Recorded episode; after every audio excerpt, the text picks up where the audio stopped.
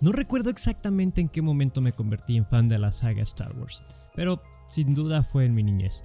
Llegué a tener un VHS con grabaciones de permanencia voluntaria en Canal 5 con La Guerra de las Galaxias con doblaje latino y las veía una y otra vez aún sin comprenderlas del todo. Creo que mi aproximación a la saga fue tan temprana que en realidad no disfruté del todo el giro del tuerca del yo soy tu padre ni la complicada relación entre Leia y Han. En ese entonces mi concentración estaba en la indecisión de querer ser Han Solo sí o sí. Era mi personaje favorito, pero qué mal que no podía portar un sable de luz. Luego vino la trilogía de precuelas, que seamos sinceros, los niños de los 90 disfrutamos aún con lo sutilmente malas que pudieran estar. Es Star Wars, y por fin ver en cines algo que no me tocó ver, como la trilogía original, era todo un sueño. Diez años después del episodio 3 me tocó vivir el regreso de la saga en todo su esplendor. Para el despertar de la fuerza ya tenía pleno uso de razón, o algo así, y tuve la oportunidad de asistir a la San Diego Comic Con, donde pude conocer a las leyendas de Mark Hamill, Carrie Fisher y al mismísimo Han Solo, Harrison Ford, por si quedan dudas. Y ahí disfruté al máximo conocer también a J.J. Abrams, uno de mis escritores y creadores favoritos. Eh, también pude ver avances nunca antes vistos y también pude deleitarme con un concierto para fans con la música de John Williams para tan solo meses después embelezarme con el episodio 7.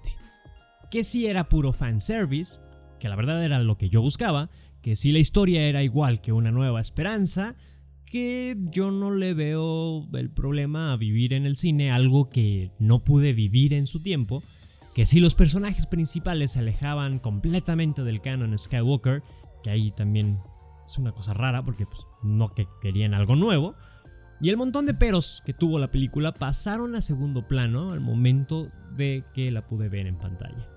Algo similar pasó con The Last Jedi, pero en mucho menor escala.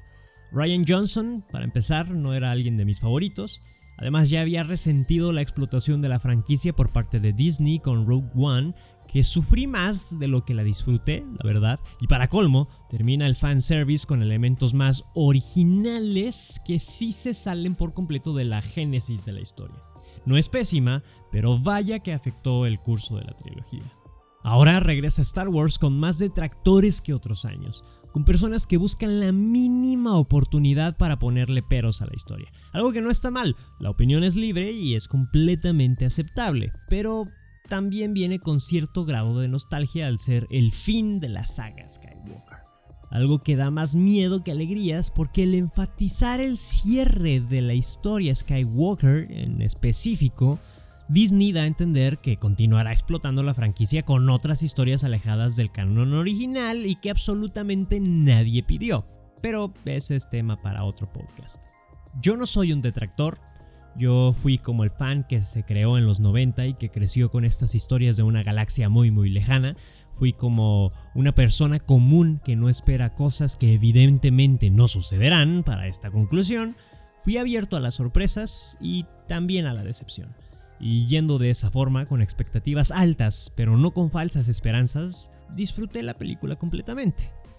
El regreso de J.J. Abrams retomó el curso que ya llevaba con el despertar de la fuerza, lo que reforzó la idea de que cambiar de directores por cada entrega tal vez no era lo mejor. Y eso que Colin Trevorrow salió del barco antes de concluir la saga. Y no solo por defender a Abrams, que, que para este momento ya deben saber que es uno de mis realizadores favoritos, sino que una historia de este tipo se desarrolla mejor con solo una mano detrás de ella. Si no recuerdan el resultado de Justice League con dos manos.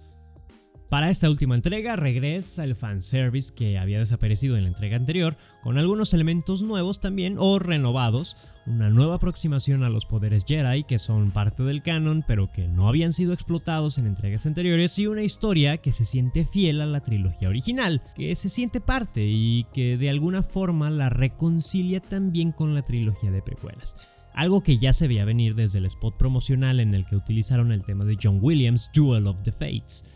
Pero como siempre, los finales son complicados y no satisfacen a todos, porque lograr complacer a todo un segmento de fans que ahora se dividen en más de un grupo es una tarea titánica y casi imposible, sino que es completamente imposible. Y es que ahora no solo hay que complacer a los fans de las películas, sino también a los seguidores de las historietas, los videojuegos, los cosplayers y otros segmentos, cada uno de ellos con una perspectiva diferente y expectativas distintas según su aproximación a la galaxia muy muy lejana.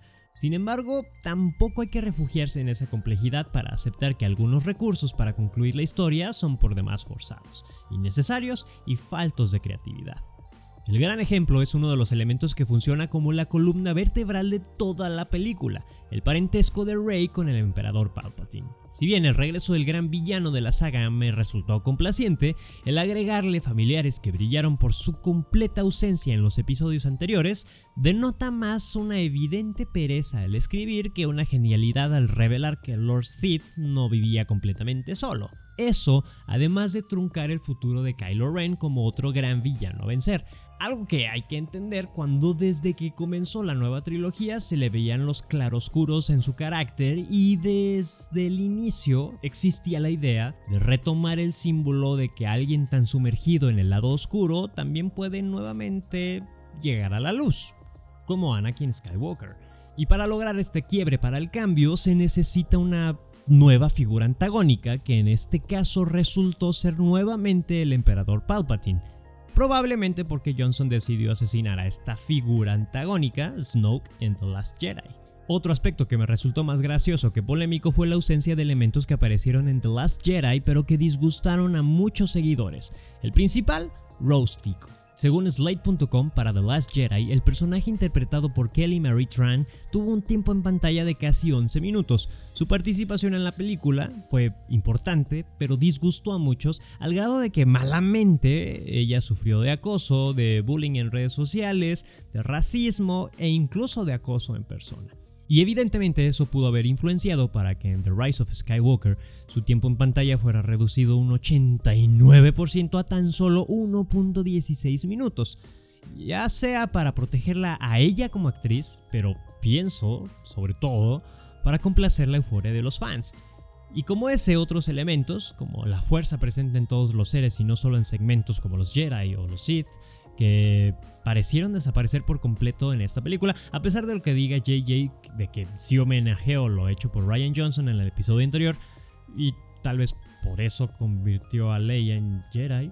No sé, eh, a pesar de todos los altibajos con los que pueda contar la película, que para mí serán unos y para otra persona serán otros, eh, puedo decir que disfruté el filme por completo. Sí, para muchos pudo tener otro final más épico, eh, sí, también pudo tener un desenlace más adecuado, pero sin duda, terminar con una historia que lleva más de cuatro décadas de existencia es difícil.